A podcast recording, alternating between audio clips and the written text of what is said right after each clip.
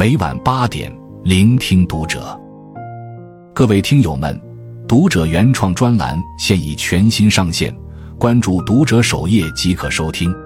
今晚读者君给大家分享的文章来自作者小曼，是他重新定义了中国最牛偶像。一九四零年十一月二十七日，一位影响世界的国际巨星出生了。吴京、成龙、甄子丹等人是他的忠实粉丝。周杰伦写歌向他致敬，周星驰多次在公开场合表达对他的崇拜。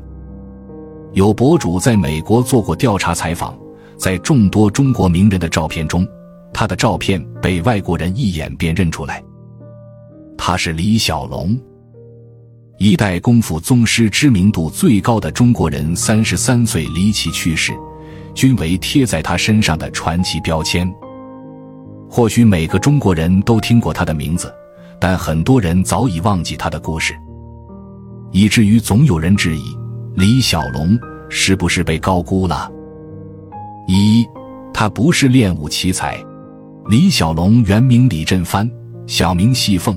幼时的李小龙总是生病，家人特意起了个女性化的名字，希望骗过牛鬼蛇神。让他免受侵害。尽管身材瘦小，李小龙却非常胆大顽皮，总是惹是生非。战乱时的香港，日本敌机轰鸣，别人必游不及。五岁的李小龙爬到楼顶，挥着拳头对着低飞的战机大声叫骂，把母亲吓得脸色惨白。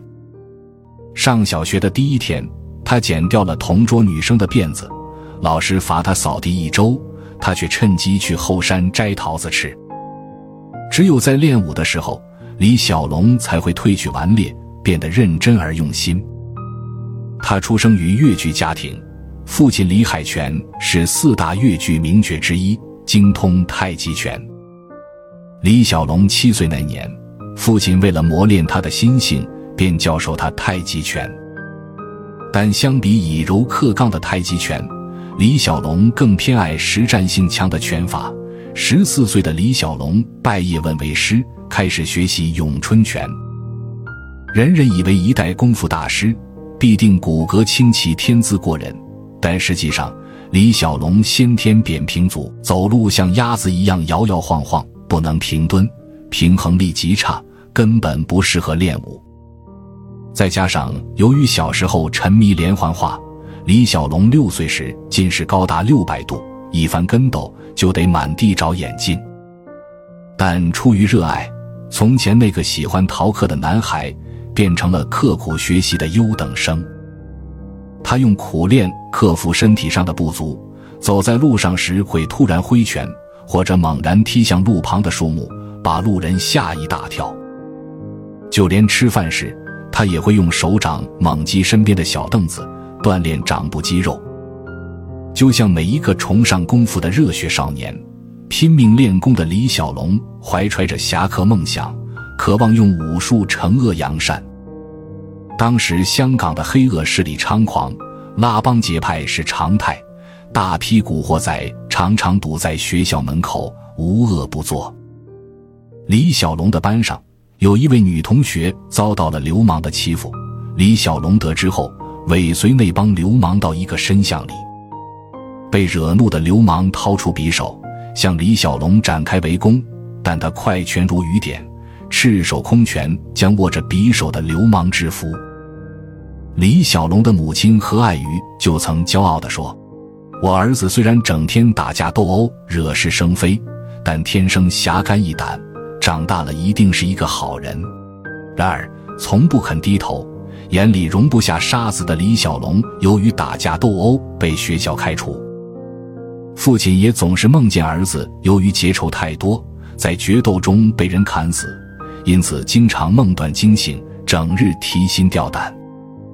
几经考虑后，父母决定将李小龙送去美国读书。揣着口袋里的一百元美金，李小龙只身坐上了前往美国的游轮。一代传奇就此拉开序幕。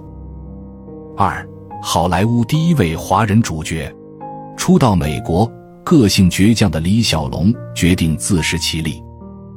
他租下一间几平米的房间，白天上课，晚上在餐馆工作，还兼职送早报，负担自己的学费和生活费。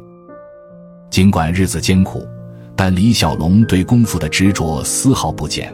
他特意从香港运来木人桩，一有空便抓紧练习。就连吃饭喝水时，他都会举着哑铃锻炼肌肉。李小龙用省吃俭用存下的钱，报了西洋拳训练班，还特意买来世界拳王路易斯的赛场光盘，逐帧学习他的身法和拳法。校内外的活动里，李小龙也总是大秀中国功夫。让来自各国的同学惊艳不已，更有不少青年渴望拜李小龙为师，学习中国功夫，这成了李小龙办武馆的契机。大二那年，他租下一个停车场的角落，开办了一个武术培训班。虽然年纪轻轻，但李小龙有足够的实力，他能用一根手指轻松穿过易拉罐。能用两根手指撑起身体做二百个俯卧撑，他的寸拳能将一个壮汉震出数米之外。在一九七零年的世界搏击大会上，他战胜各国搏斗高手，获得冠军，成为当之无愧的第一名。世界各国各门各派的冠军们都甘愿投在李小龙门下学习技法。UFC 传奇人物席尔瓦就曾表示。我从李小龙那里学习了搏击技巧，李小龙在我心中是最强的搏击大师。李小龙明白苦练功夫，不仅在于每一块肌肉的控制，更在于精神上的策略和智慧。他在西雅图华盛顿大学修习哲学，也悟出了自己的功夫哲学。一个好的武术家就像水一样，清空你的思想，无形无事。如水一般，或许很多人看过这段采访。在面试好莱坞福克斯电影公司的角色时，李小龙一袭西装，自信沉稳，向面试官诠释中国功夫的哲学。没有人能拒绝这样如水一般强大又儒雅的男子。李小龙通过面试正式进入好莱坞。电影《清风侠》里，李小龙凭借酷炫的动作。让美国观众第一次在电视上看到了中国功夫。然而，当时的好莱坞是白人的主场，李小龙曾向公司提议出《功夫》续集，这分明是完全属于中国人的电影，可公司依旧将主角留给了一位白人。初入好莱坞的李小龙收入非常不稳定，一度连房租都交不起，但他有一条原则：凡是有辱人格。有辱中国人的影视剧角色一律不接，绝不为金钱折腰。因为有违这条原则，李小龙曾先后拒绝了好莱坞的三次邀约。他气愤地对朋友说：“我不愿贱卖自己，如果为了一个角色而辱及我、我的民族和武术，我宁愿饿死。大部分都是想让我扮演拖着辫子的角色，我拒绝了。我不在乎报酬。”但扮演此类角色是真正的侮辱。最终，在好莱坞备受冷落的李小龙选择回到香港发展。他在电影里用潇洒霸气的拳法，为所有受辱、受歧视的中国人找回尊严。精武门里，他一脚踢碎“狗与华人不得入内”的牌匾。在一场激烈的战斗中，他将日本人打得落花流水。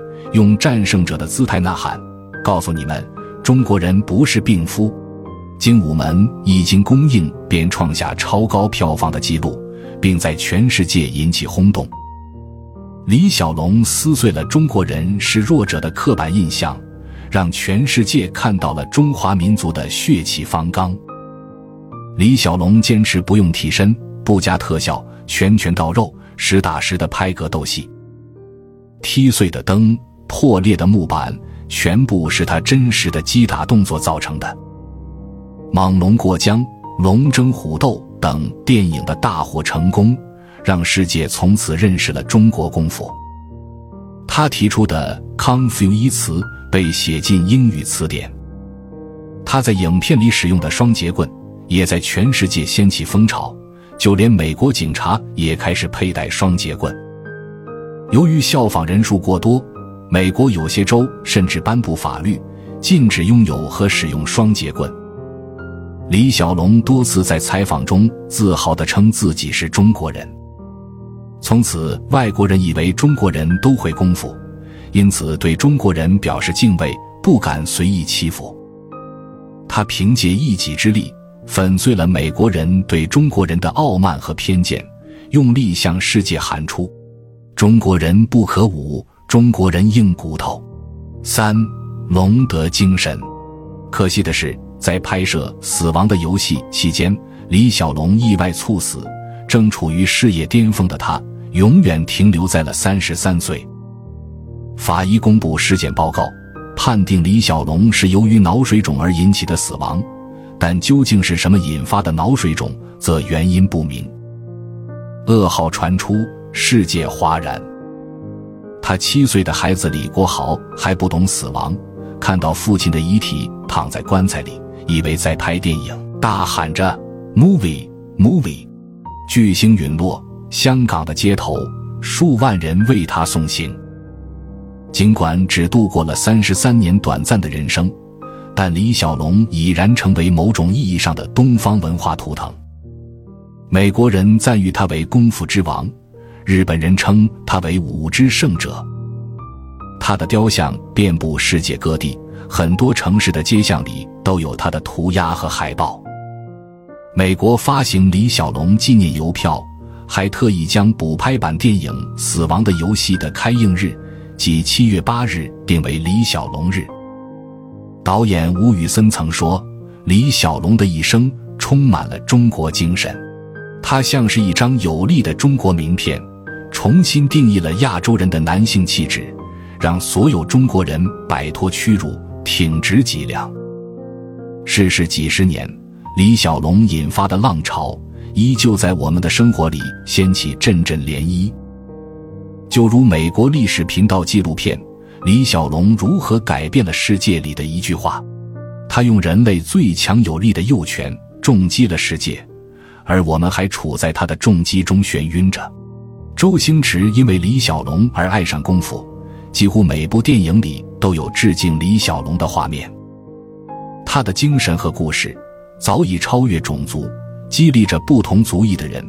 如越南裔美国人阮达所说：“当我从越南来到美国时，他是第一个给我希望的人，因为他是一个亚洲面孔明星。